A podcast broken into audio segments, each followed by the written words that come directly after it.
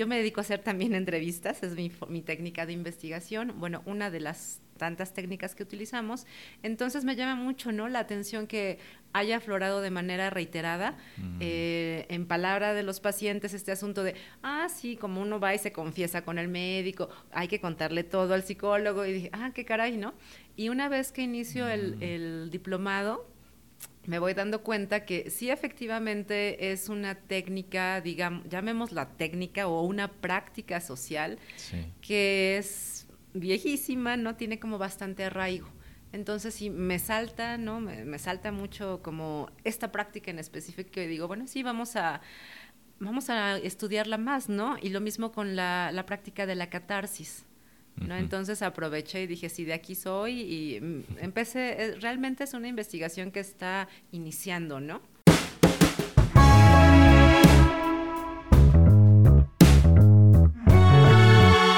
Estás escuchando Encuentros de Mentes. Yo soy Carlos Arroyo. El episodio de este domingo es con Nayeli Saavedra, psicóloga, antropóloga e investigadora para el Instituto Nacional de Psiquiatría. Nayeli es autora de varias investigaciones disponibles al público en general relacionadas con la salud mental, vista desde las ciencias sociales. Una de sus investigaciones fue presentada en el Congreso de Religión Política y Sociedad en la ciudad de Oaxaca en 2019 y es precisamente de esa investigación de la que hablamos en este episodio. El tema de ese trabajo es una aproximación histórica y teórica a los conceptos de confesión y catarsis, y cómo se relacionan con las prácticas psicoterapéuticas modernas. Nayeli es verdaderamente una experta en ese tema y me da muchísimo gusto traerles esta conversación llena de información valiosa y recomendaciones de lecturas para aquellos que estén interesados en indagar más del tema. Les dejo esta conversación con Nayeli Saavedra. Nayeli Saavedra, muchas gracias por estar en el podcast. No, gracias a ti por la invitación. Te agradezco mucho que hayas querido platicar conmigo sobre el tema de tu investigación, porque te estaba comentando hace un momentito antes de grabar que he enviado una convocatoria a algunas personas que dieron ponencias en, la, en el Congreso de Religión, Sociedad y Política, creo que se llama en Oaxaca, ¿no? Sí. Y he tenido buena respuesta. Han venido aquí al podcast algunas personas que hicieron investigaciones y me da mucho gusto que que se animen a venir a, contarme más sobre, sobre su, pues número uno, su, objeto de investigación y posiblemente algo más. Entonces, tengo aquí que el tema de tu investigación fue o se llama Aproximaciones a la confesión y la catarsis. Sí, así es. Prácticas sacras en el mundo profano. Y fue uno de los temas que más me llamó la atención y después de leerlo me, llenó de, preguntas y me informó un montón. Está muy, muy interesante tu investigación. Me gustaría que pues pudiéramos empezar con por qué elegiste ese tema de la confesión y la catarsis y poco a poco iremos definiendo cada uno. Ok. Eh, yo elegí el tema porque eh, yo me dedico a hacer investigación social en salud y eh, he investigado, digamos, los servicios de atención psicológica en centros de salud y en otros, digamos, otros ámbitos, ¿no? Siempre atención a la salud mental. Entonces, de unos años a la fecha, eh, me he ido topando reiteradamente con, con esta inquietud y con esta perspectiva de los pacientes, ¿no? Acerca de la consulta psicológica o incluso sobre la consulta médica, ¿no? Siempre en las... Yo me dedico a hacer también entrevistas, es mi, mi técnica de investigación. Bueno, una de las tantas técnicas que utilizamos. Entonces me llama mucho ¿no? la atención que haya aflorado de manera reiterada eh, en palabra de los pacientes este asunto de, ah, sí, como uno va y se confiesa con el médico, hay que contarle todo al psicólogo y dije, ah, qué caray, ¿no? Y una vez que inicio el, el diplomado, me voy dando cuenta que sí efectivamente es una técnica, digamos, llamémosla técnica o una práctica social que es viejísima, ¿no? Tiene como bastante arraigo. Entonces, sí, me salta, ¿no? Me, salta mucho como esta práctica en específico y digo, bueno, sí, vamos a, vamos a estudiarla más, ¿no? Y lo mismo con la, la práctica de la catarsis, ¿no? Entonces aproveché y dije, sí, de aquí soy y mm, empecé, eh, realmente es una investigación que está iniciando, ¿no? Ok, entonces encontraste como ese patrón en las respuestas de tus eh, sujetos de investigación. Sí, sí, y te diste cuenta, ok, la gente está hablando de confesión ¿Y tú uniste el tema de catarsis después o cómo sí, fue? porque también hablan sobre el sacar. Eh, y sacar, yo, bueno, sacar qué, ¿no? Sí. Llanto, las emociones. Igual quedarse callado, movimientos estereotípicos. son muchas formas que no implican ya lo verbal, ¿no? Lo discursivo. Sí. Porque la confesión pues implica un acto dialógico, ¿no? Sí. En cambio, la catarsis es más corporal, Mm. ¿no? Hasta hay personas que han comentado cómo este, este cambio de estar como contenidos, como sintiendo los músculos rígidos, etcétera, Sí. salen del psicólogo y ay, es así como un eh, relief, como un al- aligeramiento muscular, ¿no? Entonces, eso me llama mucho la atención. Por eso decidí como estas dos prácticas en específico, porque bueno, en la consulta médica pues pasan un montón de cosas, ¿no? Hay, hay otras técnicas, hay otras prácticas, pero estas dos fueron las que más me llamaron la atención. Sí, y además que como dices, están conectadas a, a algo muy antiguo, ¿no? El tema de la confesión y de la catarsis y de liberarse. Eh, en tu investigación me llamó muchísimo la, la atención el tema de, de contaminación y purificación, ¿no? Como este ciclo. Y ahorita entramos más a ese tema, pero me gustaría primero, damos un pasito atrás. Eh, ¿Qué estudiaste y a qué te dedicas actualmente? Yo estudié psicología y luego antropología. Mm, Y ahora me dedico a hacer investigación en el Instituto Nacional de Psiquiatría y hago investigación social en salud, ¿no? Es decir, yo no atiendo pacientes, ¿no? Ujú. Yo solamente hago, digamos, investigación pri- privilegiadamente cualitativa, ¿no? ok. Es decir, etnografía, entrevistas, observaciones, etcétera. Eh, no solamente con los pacientes, sino también con personal de salud en diferentes escenarios, ¿no? Y los Mm. temas que he abordado a lo largo de esta trayectoria, ¿no? Desde que estudié los posgrados en antropología, son eh, medicina tradicional mexicana, medicinas alternativas y complementarias, todo en relación a salud mental. Em, también análisis del discurso, semiótica, también en relación a salud mental, no digamos a la publicidad ¿no? de, de estas medicinas. Y eh, servicios de salud mental o servicios en- de salud en general, digamos, el sistema de salud. Ok. Esas son como las grandes líneas de investigación.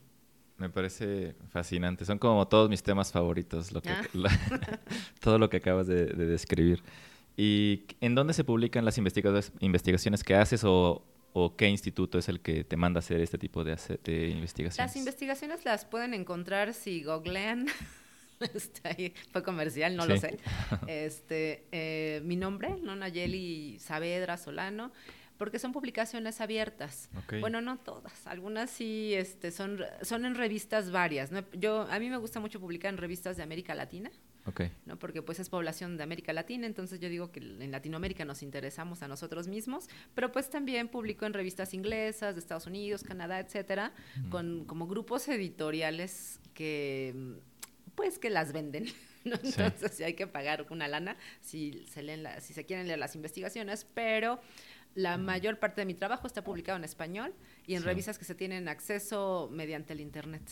Ok, sí, perfecto. Luego me pasas los links o voy a poner Claro. algunas de esas investigaciones para que estén Claro que sí. abiertas a, a quien las escuche y las quiera leer. Sí, o por petición también acepto. O sea, digo, de estas investigaciones a las que se tiene que pagar, yo con mucho gusto se las puedo pasar en PDF por correo. Espero que nadie oiga de Sage Group esto, pero digo, es la, la investigación, yo trabajo con fondos públicos, entonces es para el Mm. público, ¿no? Ok, perfecto. Bueno, entonces ahora sí vamos a hablar sobre la catarsis y la confesión y de este patrón que tú fuiste encontrando en los pacientes o más bien en tus sujetos de investigación y, decidiste conectar estos dos puntos e investigarlo más a fondo, ¿no?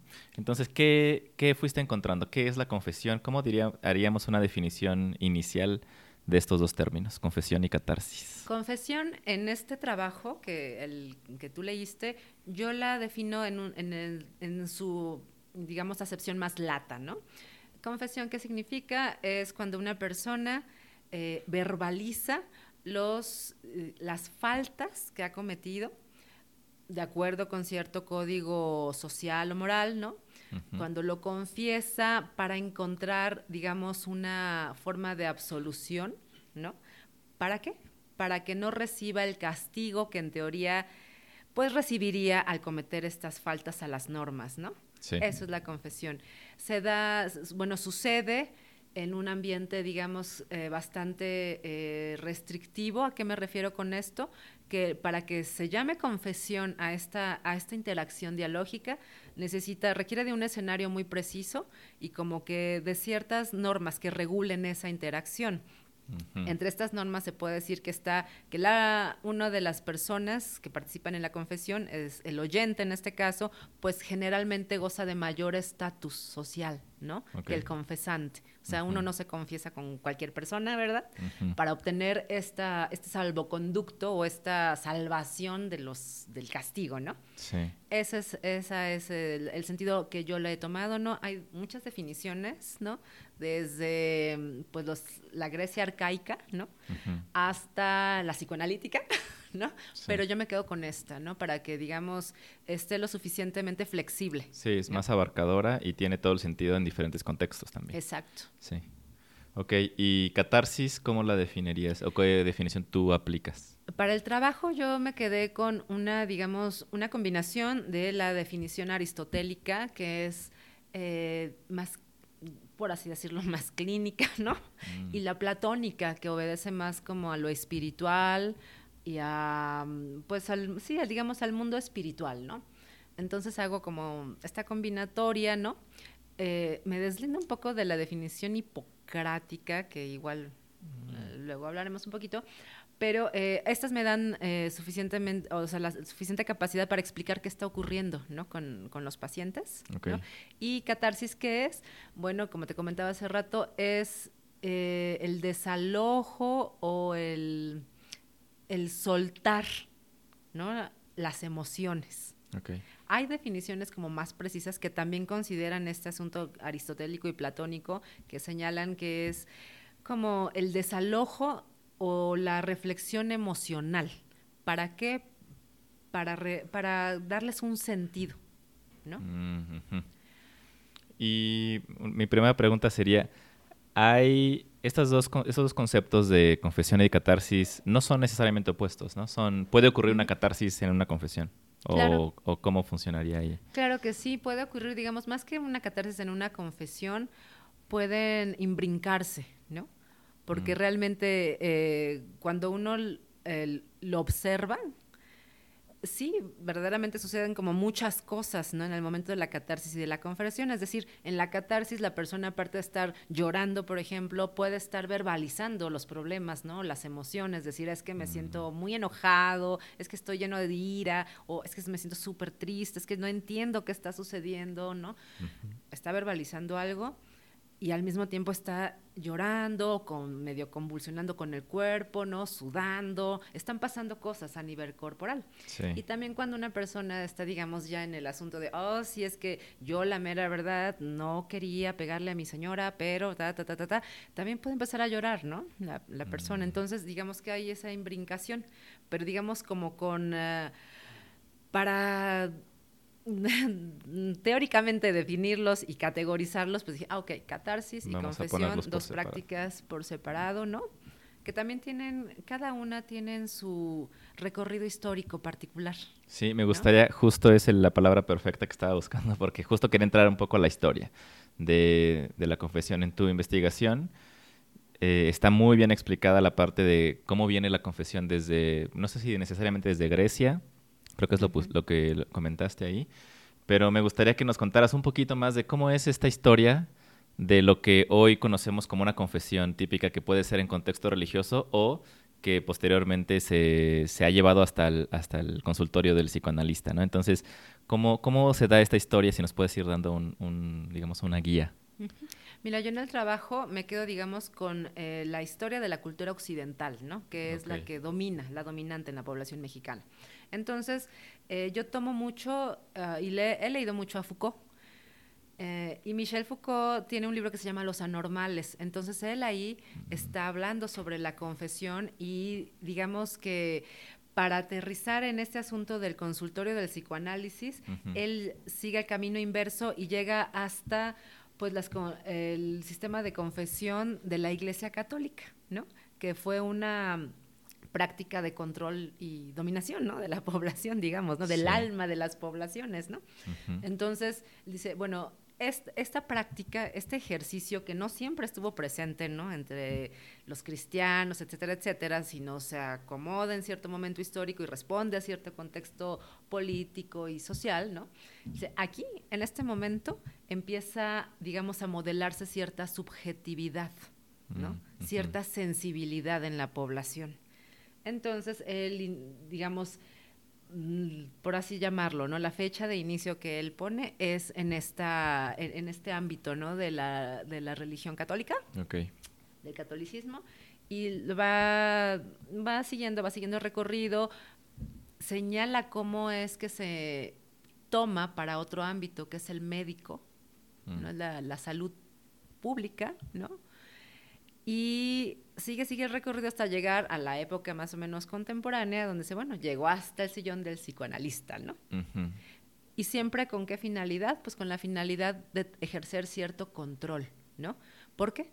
Porque desde la perspectiva católica hasta la clínica, ¿qué tenemos? Hay ¿En qué se está sustentando la confesión? Se está sustentando en que todos consideramos que hay algo normal, saludable, eh, éticamente posible, moralmente adecuado, ¿no? Y hay su inverso, ¿no? Y que si uno no se apega a esas normas, pues está incurriendo en falta, sí. ¿no? Y para que esa falta no desajuste al grupo, al grupo inmediato, pues hay que resarcirla de alguna forma, ¿no? Y sobre todo, lo que te comentaba, ¿no? Para no recibir ese castigo. Entonces, ese es como el recorrido histórico de la confesión. Claro que si uno, te comentaba también hace rato, o bueno, comenté al aire, he estudiado otro tipo de medicinas, ¿no? China, tradicional mexicana, ayurveda, que son como sistemas médicos, ¿no? Existen muchísimas más. Y en estos sistemas es chistoso porque, bueno, no chistoso, sino parte de sus procesos diagnósticos hay algo equivalente a la anamnesis médica. Es decir, el especialista en esas medicinas siempre le pregunta al paciente, bueno, ¿y usted, no? Platíqueme qué hizo, cómo se enfermó, tal, tal. De alguna forma sí recurre a esta, este asunto nemotético, ¿no? ¿Dónde estuvo como la falla o la falta, no?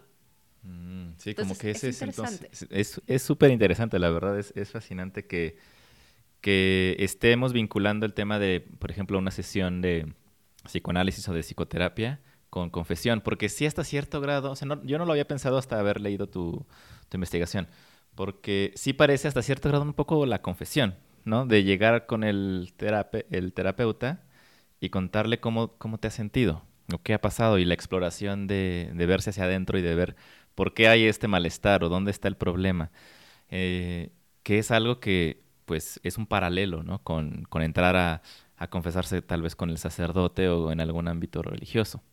Lo que no, no entiendo todavía muy bien en dónde está la conexión es en lo de en lo de haber hecho algo mal o de porque cuando uno llega tal vez a la, terapia no sé si necesariamente llega uno pensando que hizo algo mal, pero sabe que algo está extraño con uno. O a lo mejor hay un problema muy evidente, pero, pero ¿cómo conectas tú el tema de, de, de lo moral con la, con la terapia en este caso? De, o de, hace un momento comentaste que Foucault mencionaba que era eh, herramientas de control desde la Iglesia Católica e incluso hasta el sillón del, psicoanalista. Entonces, ¿cómo, ¿cómo está este ámbito de control y de lo moral en el, digamos, consultorio? Yo lo conecto, bueno, eh, por principio, digamos, de la parte teórica, pues leyendo a Foucault, a otros filósofos que han abordado, no exactamente el tema de confesión, pero sí algo que yo denomino la gestión de las emociones, ¿no? Eh, como Peter Sloterdijk, Lipovetsky, etcétera, etcétera. Después, este, ya al final, si quieres, hablaré más de eso. Sí. Pero bueno, primero lo que plantean estos teóricos y en segunda, escuchando a los a mis sujetos de estudio. Claro, claro. Porque, digámoslo, uno llega, los pacientes cuando llegan a consulta psicológica e incluso hasta la médica, ¿eh? no llegan con un trastorno o mm. con una enfermedad. ¿A qué me refiero? A que llegan con un, una problemática una persona no va porque está deprimida. Una persona suele ir porque ya se peleó con la mamá, porque los hijos no le hacen caso, porque está angustiadísima de que acaba de perder el empleo y no, o sea, llega con problemas. Sí. Y llega y algo muy muy recurrente es que uno de los problemas más graves son las interacciones con el otro, ¿no? Con su círculo más cercano, su red social más cercana, ¿no? Sí. Entonces, cuando empiezan ellos a hablar, a hablar, ¿no? ¿Qué onda? ¿Qué está pasando con esto? Y por qué se están sintiendo de la forma en que se están sintiendo, siempre llega un punto en el que ellos perciben que ellos cometieron alguna falta. Mm. ¿no? Y que los demás están cometiendo alguna falta con ellos, ¿no? En esto es muy importante tener en cuenta los roles. Por ejemplo, las mamás, ¿no? Cuando tienen problemas con los hijos. Sí. Ay, es que no me obedece, no, está en falta el hijo pero ya haciendo como esta reflexión, bueno, ya empiezan a platicar, ¿no? Por decir, bueno, es que sí, yo sé que pues no le dedico el suficiente tiempo, porque bueno, lo que pasa es que yo necesito mm, trabajar y tal, y yo sé que lo dejo solo, entonces está incurriendo en una falta como madre, ¿no? Como cierto modelo de madre, ¿no? Claro. Entonces ahí donde yo digo, ahí está como la, falta cometida, ¿no? Y es lo que angustia. Y es muy chistoso porque cuando uno observa la interacción entre un, vamos a llamarlo especialista, ¿no? Porque psicólogo no puede ser como un terapeuta específico con el especialista y el paciente. Sí. Em, los pacientes llegan como con, en algún punto como que llegan también buscando alianza, ¿no? Que el especialista estén de acuerdo en que el hijo es un mal hijo, ¿no? Y que ella, bueno, ha sido una medio mala mamá, pero que está dispuesta como a generar un cambio, ¿no? O sea, está buscando como estas alianzas y sobre todo como esta, esta llegar a un acuerdo acerca de qué es lo bueno y qué es lo malo, qué es ser una buena madre, qué es ser una mala madre, qué es un, un buen padre, ¿no? Así. Así no la podemos... Por eso llegó como a, ese, a este asunto, ¿no? Sí, y el paralelo también yo lo veo en el que, como dices, llegas a la, llega la persona con el especialista preguntándole tal vez buscando una especie de alianza o de perdón, ¿no? Como que le digan, no estás mal, o sea, no eres... No, eres tú. no eres tan extraña o extraño. Todo mundo vive algo así. O sea, como que el hecho de que alguien te diga desde afuera también em, que el problema es común, que no es algo malo sobre ti necesariamente, eh, ya es una... Ah, ok. Entonces hay otras personas lidiando, pero como es un problema o eso suele ser un secreto o suele ser un problema que no quieres hablar con nadie, eh, que alguien te diga eso suele ser un poquito apaciguador de, la, culpa que tienes de a lo mejor de justo pensar que estás haciendo algo mal, me imagino. Claro, ¿no? Y también como buscan mucho el sentido. Pero ¿por qué pasa esto? Claro. Que digamos, eso ya se sale un poco de la confesión, ¿no? Pero eh, tras la confesión viene esta búsqueda de, pero ¿por qué está sucediendo esto, no? ¿Qué hay en mí, no? O qué hay en el otro, qué hay en el medio, ¿no? Mm. Y esto yo creo que también tiene que ver, y lo explico en el trabajo un poco, pues sí con cierta, ¿cómo llamarle? Como ideología o sensibilidad contemporánea acerca de cómo nos echamos la, la, culpa, no nos atribuimos, bueno, no la culpa, sino cómo nos atribuimos el poco éxito que tenemos eh, en el sistema actual, ¿no? Mm, okay. ¿no? Esta individualización de grandes problemas a nivel macro que nos enseñan y, bueno, así asumimos que es nuestra, estar desempleado es nuestra culpa, fracasar en el matrimonio es nuestra culpa, eh, todo termina por ser algo individual, ¿no? Ok, entonces tú crees que, sí, sí me acuerdo que se menciona eso en la investigación, este, este tipo de individualización de, problemas más grandes ha llevado, digamos, no sé si, si así lo comentas, pero ha llevado como a más gente a que más gente busque este tipo de confesiones con, pues tal vez especialistas de, diferentes tipos, ¿no? Tal vez más laicos o más religiosos. ¿Tú crees que hay, hay, como un aumento de ese tipo de cosas? Pues no sé si haya como tal un aumento por esas razones, pero lo que sí está muy documentado es que a partir de los 80 sobre todo en, inicia en los 80 en los 90 hay un boom mm. sobre el uso de distintas medicinas o terapias alternativas en las que hay un proceso de, aligeramiento. Las personas buscan sentirse ligeritas o de gestionar las emociones. Y entre todo esto, pues aparecen, no es que sean terapias alternativas, pero también tiene un aumento de esto, del uso de estos servicios psicológicos, ¿no? O lo que reportan el personal, de el personal médico ¿eh? de atención primaria, ¿no? De los centros de salud, que son como nosotros decimos que es de entrada al sistema salud, ¿no? Hasta llegar hacia los grandes institutos, primero uno va a su clínica o a su centro de salud o al médico familiar, ¿no? ahí también se ha reportado que los, los médicos dicen, bueno, es que las personas lo que vienen a buscar no es tanto como la solución de un problema biológico, sino traen un, un asunto emocional, ¿no? Ok. Entonces ocurren muchos fenómenos, que es el del, uno se llama el de la puerta giratoria, ¿no? Que van, híjole, cinco o seis veces en un mes y nomás no le da el médico, como ellos dicen, no le atina, ¿no? Sí, sí, sí. Lo tiene súper medicalizado. Y los propios médicos dicen, es que su bronca no es física, o sea, su bronca es emocional, pero yo no, o sea, yo no puedo con ella. Y si yo la mando al psicólogo, como hay mucha estigmatización aún en México, ¿no? Por el asunto de, la, de acudir con un psicólogo o un psiquiatra, las personas dicen, ay, no sé, yo no estoy loco. A mí nomás Sí. lo que me pasa es esto, ¿no? No, A mí nomás lo que me pasa es que no puedo dormir, que estoy preocupado todo el tiempo. Y dice, ay, mire, señora, nomás es lo que le pasa. Pero bueno, sí se ha reportado este como Sí. incremento en ese tipo de demanda, ¿no? No, me imagino. Y, y tienes toda, toda la razón que a veces llega uno al médico o llega la mayoría de las personas con un problema que en realidad solo es el síntoma, ¿no? Y le, y le dan una medicina o exige a lo mejor que le den algo y le dan una medicina que va a cubrir el síntoma, pero esa regulación de emociones que mencionas es un trabajo más personal y más, más largo, ¿no? Es, una, es algo más como de más alcance que no se cura con una pastillita. Claro. Y, y esto nos lleva un poquito al tema de la catarsis. Este, no sé si el tema de la catarsis es el que está más vinculado con lo que comentabas sobre contaminación y purificación. ¿Me, me- me puedes contar un poquito más sobre cuál es el enfoque que tú le das a la catarsis?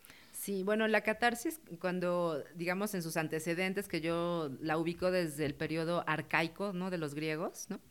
Este, el- después tiene algunos cambios, ¿no? Porque, pues, en el tiempo arcaico, pues, eran muchos como rituales, ¿no? Muy establecidos, ¿no? Va cambiando, va cambiando. Yo como la vinculo, pues, porque, eh, digamos, en, en, en consulta las personas, además de verbalizar, tienen ciertos como cambios corporales, ¿no? O, o manifestaciones corporales, Mm, ¿no? ujú. Y para ellos es muy importante.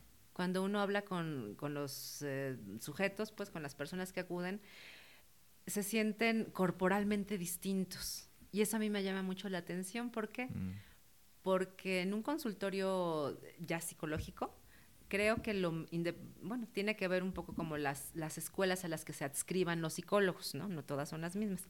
claro. Pero por lo general en los centros, yo, yo trabajo sobre todo con, con servicios de salud públicos, ¿no? Aquí es muy raro que se preste para una terapia de psicocorporal, ¿no? O sea, de estas corrientes.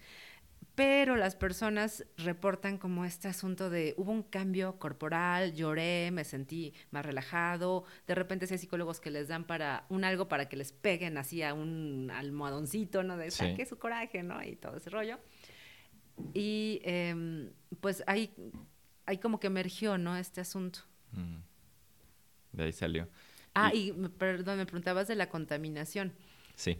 En, en esta- desde estos asuntos arcaicos, hay, bueno, los investigadores que han, la han rascado históricamente, encuentran que el asunto de la catarsis tenía que ver con ideas de la contam- de contaminación, ¿no? Que la gente se contaminaba no solamente, digamos, por, eh, mm, por factores externos, ¿no? Que tuviera, por estímulos externos, ¿no? Sino también por herencia.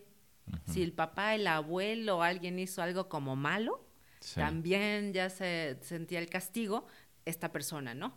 O si esta persona también se contaminaba en ese momento, ¿no? Ya, también podía ser castigado, ¿no? Y lo que yo me he dado cuenta es que, bueno, leyendo a diversos autores, es que en la época contemporánea creo que estamos más susceptibles a contaminar, o creemos que estamos más susceptibles a contaminarnos de muchísimas más cosas, ¿no? Esto lo comenta un poco Vigarello y un autor que se llama Ulrich Beck, que hablan sobre el, este aumento en la percepción de los riesgos. O sea, desde el azúcar, no, las calorías, ta, ta, ta, ta, no, los transgénicos, no, tampoco, la inseguridad fuera, sí, la violencia, ta. O sea, todos estos son, son asuntos externos a los que tememos como contaminarnos, ¿no? Por así decirlo. La gente no dice, "Ay, me estoy contaminando de violencia, pero sí me está afectando la violencia. Sí, ¿no? Me sí, pone sí. como más estresado, tal, ¿no? Ujú. O soy más cuidadoso como en mis prácticas, ¿no? Si compro huevos, pues que sean huevos de tal, orgánicos. Si Sí. todo eso nos hace percibirnos como sujetos permeables a un montón de, de sustancias y circunstancias que pueden como afectarnos. Sí. Y se carga y se incorpora, ¿no? Entonces, en estos momentos de, de catarsis, en, algo que puede suceder es ir dejando esos contaminantes fuera, ¿no?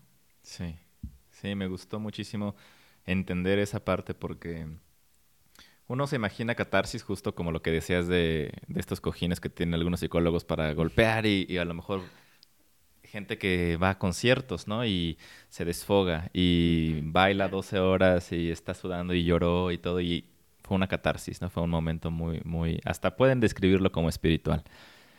Y me gustó que en tu investigación, hasta lo apunté aquí, que en el ámbito terapéutico se, se, se entiende la catarsis como un reordenamiento de creencias, sentimientos, impulsos y saberes, o más simple, un desahogo de las emociones contenidas. Entonces, como decías, ¿no? Que nos sentimos que nos damos... No sabía que era por la, digamos, la percepción del riesgo aumentado, ¿no? Pero como que nos vamos llenando de cosas, nos vamos llenando de cosas, nos llenamos de emociones y ante la falta de un regulador o no saber bien regular nuestras emociones, tiene que haber un momento de estallido, me imagino. Entonces, eh, por eso o vamos a algún lugar a, hacer esta catarsis o llegas a hacer la confesión tal vez con una persona, con algún especialista.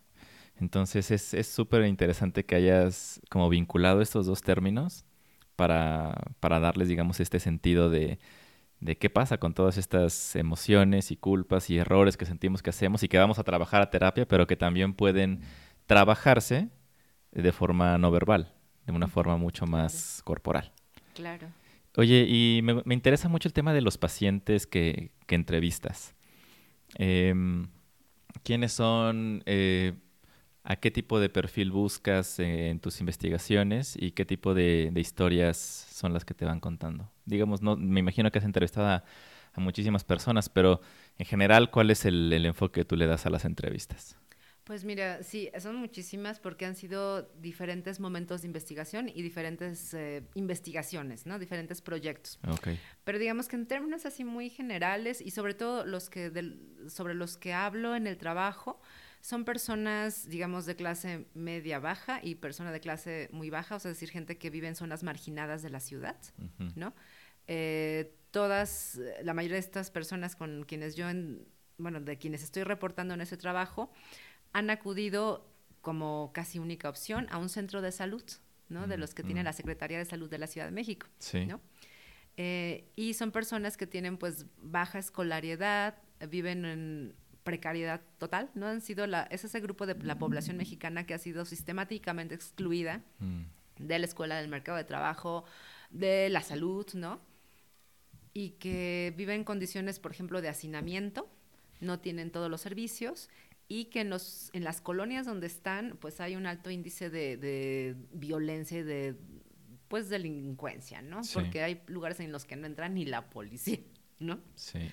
Es, sobre los que reporto son ese tipo de personas, pero también he trabajado en, otras, en otros estudios con personas de clase alta, ¿no? Mm, que es mm. muy difícil, cualquier sociólogo o antropólogo te podrá decir esto, es muy difícil tener acceso a, este, a estos grupos porque ahí es el investigador quien tiene menos poder, a diferencia de las otras personas, que tú como investigador tienes un poco más de poder, ¿no? Mm, que eso es como muy interesante que poco, lo, poco se habla de ello, ¿no? Cuando se dedica uno a la investigación.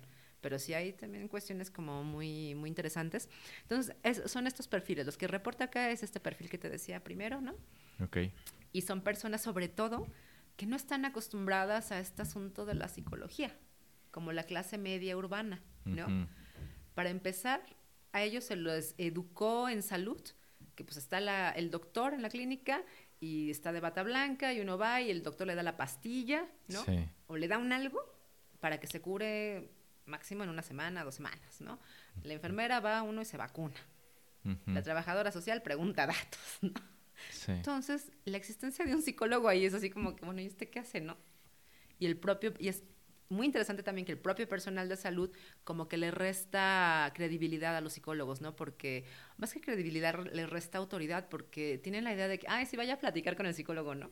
Sí, vaya a desahogarse un poquito. Ajá, sí, vaya, sí, porque son los pacientes molestos. Ay, vaya allá con el psicólogo a platicar un rato, ¿no? Entonces mucha, mm, también hay como poca credibilidad por parte de los pacientes. Ay, voy a ir con el psicólogo, ¿no? lo primero que dicen, ay, es que yo no estoy loco. Sí. Entonces sigue habiendo todavía este estigmatización de la práctica de los psicólogos. Muchísimo. Sobre todo me imagino en ese tipo, como comentas, ¿no? En el grupo de, de las familias o la gente de clase baja que tal vez por falta de entendimiento de qué hacen y de qué les va a servir. Porque me acuerdo que también comentas en tu investigación que por el sobreflujo que tienen de pacientes ¿no? en los centros de salud pública, pues a veces les toca una cita cada mes, ¿no? Entonces, un trabajo de psicología o con un psicólogo o un terapeuta de una vez al mes, pues es muy raro ver algún, algún avance, me imagino.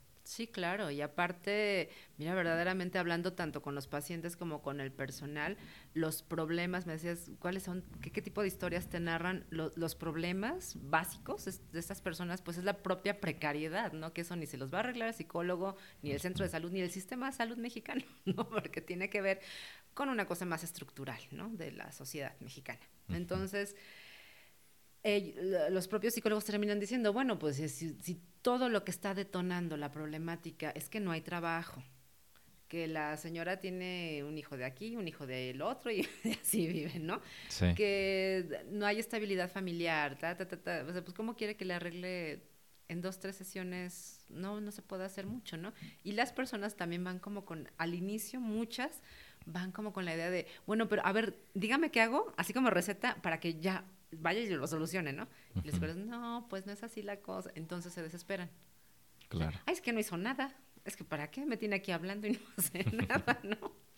Y otras personas sí son como más receptivas, ¿no?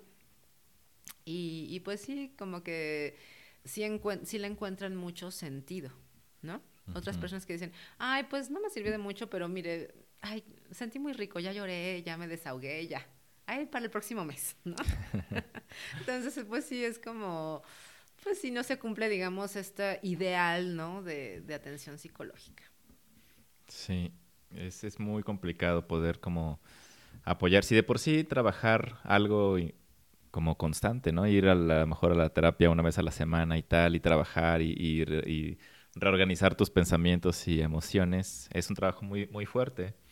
Este, pues agregándole, ¿no? El, la barrera que dices de, de, la precariedad, del problema estructural, de la falta de acceso a estos servicios médicos, incluso tal vez la calidad de esos servicios médicos que, tanto realmente estén bien dados, ¿no? dado la falta de, pues, de tiempo para cada paciente, pues suena una, una situación bien, bien dura, bien imposible para, para las personas que están tratando de mejorar pues su regulación emocional, que es eh, algo de lo que mencionas, ¿no? Sí, exacto. Oye, y en, en, la investigación también pues tiene como este subtítulo que es Prácticas sacras en un mundo profano. ¿Cómo, cómo enfocas ese, ese tema? ¿Cuáles son estas prácticas sacras y por qué el mundo profano? Sí, esa es también como una, una pequeña línea en este trabajo. Eh, ocurre algo como interesante y ya bastante conocido y trabajado con otros autores, ¿no? Eh, digamos que uno si habla con los psicólogos y los médicos, obviamente juran y perjuran que ellos, todo su saber y su conocimiento y sus técnicas, todo lo que ocurre dentro de consulta clínica es estrictamente científico o empírico. Mm. O sea, ahí no caben las creencias, ahí no cabe la ideología, no cabe la política, no, no, no, no, es aséptico, ¿no?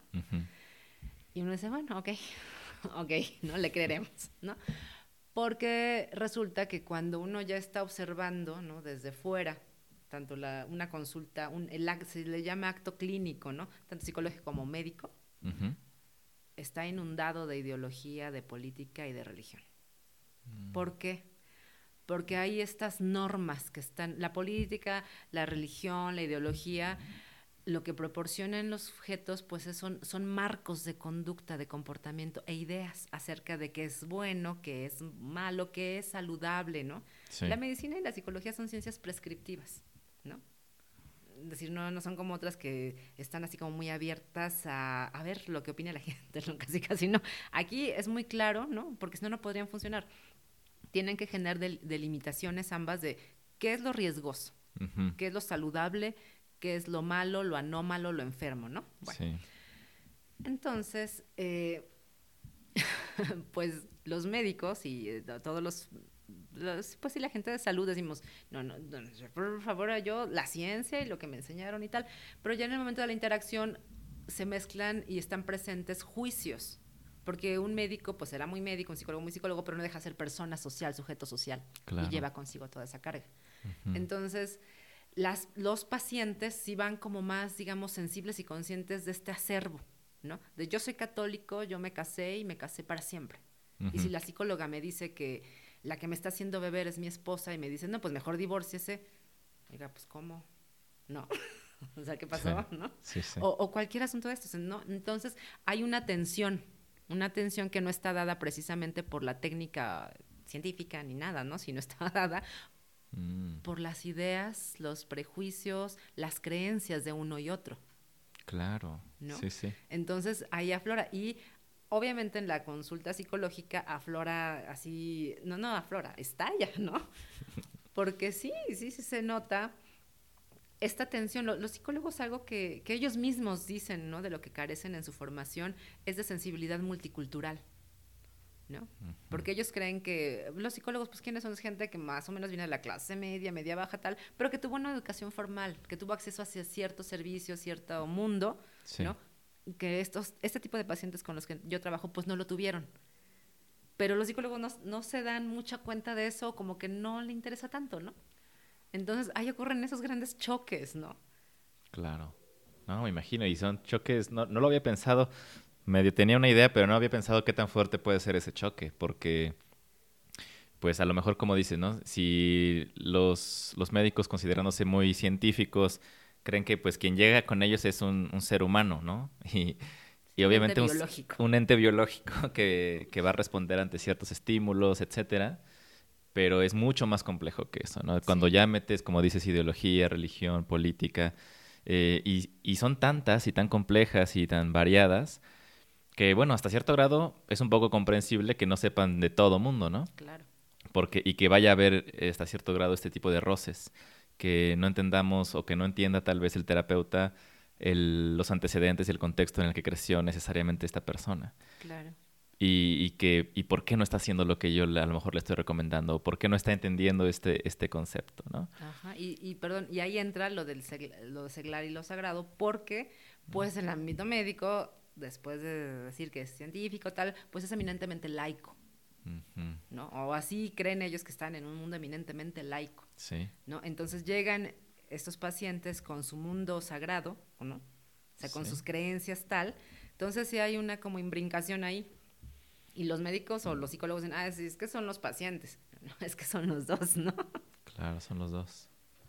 Y sí, son como prácticas eh, sacras o sagradas en un mundo profano porque pues la catarsis, como ya la rastreamos, ¿no? Hasta de dónde viene y la confesión también, suelen ser actividades muy de ámbito más religioso, ¿no? Y cuando llegan a una especie de consultorio o de consulta médica en un, hospital público, eh, pues sí, parece que tienen que recurrir o entender más cuál es la visión con la que viene un paciente a su, a su consultorio. Sí. Ok. También algo mencionaste, ¿no? En tu, en tu investigación de, la bata, ¿no? Que a veces les obligan o les dicen a los, a los psicólogos que traigan la bata blanca y eso crea esta desconexión del, paciente, ¿no? Porque creen que, que, es la autoridad o que creen que es alguien que les va a dar respuestas. Sí, lo, lo asimilan como otro médico porque pues están educados que los médicos son los que traen bata blanca, las enfermeras traen como otra indumentaria, los trabajadores sociales otra, entonces, ven bata blanca, ay, el médico, ¿no? Sí. Entonces se ocurren cosas chistosas porque, pues, de repente hay pacientes que llegan de verdad en busca de una receta con el psicólogo. Y el psicólogo, no, mire, o les llaman doctores, ¿no? Entonces sí como que no se acaba muy bien de, no, no queda, no termina de quedar claro, ¿no? ¿Cuál es el papel de los psicólogos? Sí, es una línea muy borrosa que hasta cierto grado sí existe una especie de jerarquía, pero los psicólogos o los terapeutas en general yo siento que tratan de, borrarla, de hacerle sentir al, a su paciente que pues que no está esta persona para darles órdenes o recomendaciones o que no tiene que obedecerlo, pues que el trabajo es más de él y eso es lo que cuesta trabajo entender. Y, mucho más con una bata, ¿no? No, claro, sí, porque eso genera así como una, un, una un distanciamiento tremendo, pero aunque déjame decirte que sí necesita, en, cualquier eh, comunicación terapéutica, clínica, sí tiene que haber una, una diferenciación de autoridades, si no, no funciona. Sí, exacto digo, si el psicólogo se pone muy al nivel del paciente, ¿no? Así de, ah, no, mire. Somos brothers. no fue a funcionar porque el paciente no le va a hacer caso. Le tiene que dar alguna autoridad, ¿no? Solo que lo de la bata que tú comentas, sí tienes razón. O sea, sí, tampoco tanta distancia, ¿no? Porque es otro asunto al que se va con el psicólogo que al que se va con el médico, ¿no? Sí. Oye, eh, para personas que no saben mucho, como yo, de este tema, eh, ¿Qué recomiendas? Eh, ¿Leer o como una aproximación inicial, tal vez alguna película, algo que te parezca de interés para personas que están, que escucharon este episodio y dicen, ah, bueno, ¿de qué se trata esto de la catarsis, de la confesión y, cómo se, aplica ahora en el mundo más contemporáneo? Pues hay, hay todo un repertorio. Mira, por ejemplo, para el rastrear un poco los antecedentes de la confesión y la catarsis en los griegos, en el mundo occidental, hay un libro que me gusta mucho de Dots, que se llama Lo irracional de los griegos. Y que aparte derrumba muchos mitos, porque todo el mundo, en la primaria nos decían la cuna de la civilización greciana, y los griegos lo más racional, y uno se va dando cuenta que eran pues de lo más folclórico, ¿no? O sea, eran, creían que los dioses los manipulaban como muñequitos, tal. Está muy interesante ese libro, se puede ser uno. Eh, yo soy como gran lectora de Foucault, entonces siempre recomiendo a Michel Foucault. Es pesado, o sea, no es así como que, ay, sí voy a la playa y me lo llevo, no, pues tampoco. Pero este libro de los anómalos está muy bueno, habla de la confesión. También tiene uno muy ligerito que se llama Tecnologías del Yo o del sí mismo, depende de la traducción. Okay. Que es un libro bien chiquitito y va explicando muy bien estas técnicas que hemos generado como sociedad para aplicarnos al alma, al cuerpo, ¿no? Y entre ellas aborda, habla un poco de la confesión y la catarsis, ¿no? Y de la consulta psicológica, obviamente, y de la medicina. También hay un autor que a mí me gusta mucho, y es, me gusta mucho porque resulta muy explicativo. Es un filósofo alemán que se llama Peter Sloterdijk. Y él habla, tiene toda una trilogía de las esferas y tiene muchísimos más libros, pero él va, va trabajando ese asunto de la, la construcción de la subjetividad contemporánea. ¿No? Entonces da mucha luz acerca de qué está sucediendo con cómo como sociedad vamos cambiando, ¿no? Pero en, el sentido de nuestras sensibilidades, cómo nos consideramos humanos, personas, entes sociables, etcétera, ¿no? También hay otro autor que, al que yo he recurrido últimamente, que también es un filósofo y está como de modita, y no lo voy a pronunciar bien, es Pyung Hal Chul, algo así, es coreano. Es coreano, sí me suena que lo he escuchado por ahí. ¿No? Él también da mucha luz acerca de, precisamente la construcción de la subjetividad. Hay un libro que se llama Psicopolítica y mm. otro que se llama La sociedad del cansancio. Ese es el que había escuchado. Te iba a preguntar si hablaba como de, de los de las personas que están como trabajando muchísimo. ¿Cómo nos autoexplotamos? Ah, ¿Por qué queremos gestionar las emociones para rendir como sujetos sociales? Mm. Porque nos han enseñado que estar triste es feo. O sea, eso no, se, no, no, es cool en la vida y te va a impedir muchas cosas. Hay que estar moderadamente triste, no tristísimo, ¿no? o hay que estar moderadamente enojados, pero no enojadísimo, ¿no? Moderadamente alegres, moderada, ¿no? Sí, Entonces, sí, sí. Este, este autor va, va hablando acerca de ello, ¿no? ¿Por qué? ¿Por qué nos han enseñado mm. eso? Pues para funcionar socialmente, para tener un rendimiento, para ser productivos, para encajar, ¿no? Etcétera, etcétera. Interesante. Eh, otro autor también que es muy cotorro, ese sí es como, sí, lléveselo a la playa, es Lipovetsky, Gilles Lipovetsky, eh, es francés y él ha analizado como estos cambios de la sociedad del hiperconsumo, ¿no? Que ya todo queremos envasado, incluso la salud y la felicidad. Es algo que se puede comprar, ¿no? Sí. Y, bueno, para abordar un poco eso de las religiones, él señala, bueno, incluso hasta las religiones actuales, la forma en cómo están funcionando, es así como una proveeduría, ¿no? De esto que yo no acabo de entender, pero bueno, se llama como desarrollo personal, ¿no? Que también, ¿no? Así como funcionan otros, otros asuntos para desarrollarse personalmente, pues también las religiones están entrando en eso. Claro. Sí. Esos autores de, documentales y películas estoy tratando de acordar desde el inicio de uno que, hijo, no me voy a acordar el nombre, luego te lo puedo pasar, sí. que, hablas, que habla precisamente sobre la imbrincación de la religión en, en la construcción política de las naciones. Ok. Cómo ha interferido. Ok, y es una película. inter- Ajá, es un, es un Un documental. documental, ok. Hijo, luego, Luego nos dices el lo- lo ponemos sí, ahí. Porque está muy interesante. ¿No? Que uno dice, ah, qué caray, no, no, pues ni tan laicos unos, ni tan espirituales los otros, ¿no? Wow, sí. Oye, pues con eso creo que tenemos suficiente material para ir entrando a estos temas. Eh, vamos a poner todas estas referencias en, las notas del episodio. Te quiero agradecer mucho que hayas venido y que nos hayas contado. Siento que es padrísimo que haya personas como tú investigando todos estos temas, conociendo a los pacientes directamente y, escribiendo, escribiendo, sacando esto al público para que nos vayamos eh, pues educando más en estos temas que de por sí son complicados, son difíciles y, si no están tan disponibles, no los, no los buscamos, no hacemos mucho esfuerzo por buscarlo. Entonces, pues este espacio es un poco eso, abrir la conversación para que quede más a la mano a, hablar de este tipo de cosas y te agradezco mucho que hayas, que hayas venido al, al podcast. No, pues de nada, y fue un placer, y qué padre que también estás haciendo este trabajo. Pues ahí vamos, se hace el intento. Convergimos, qué bueno. Gracias, Nayeli. ¿De qué?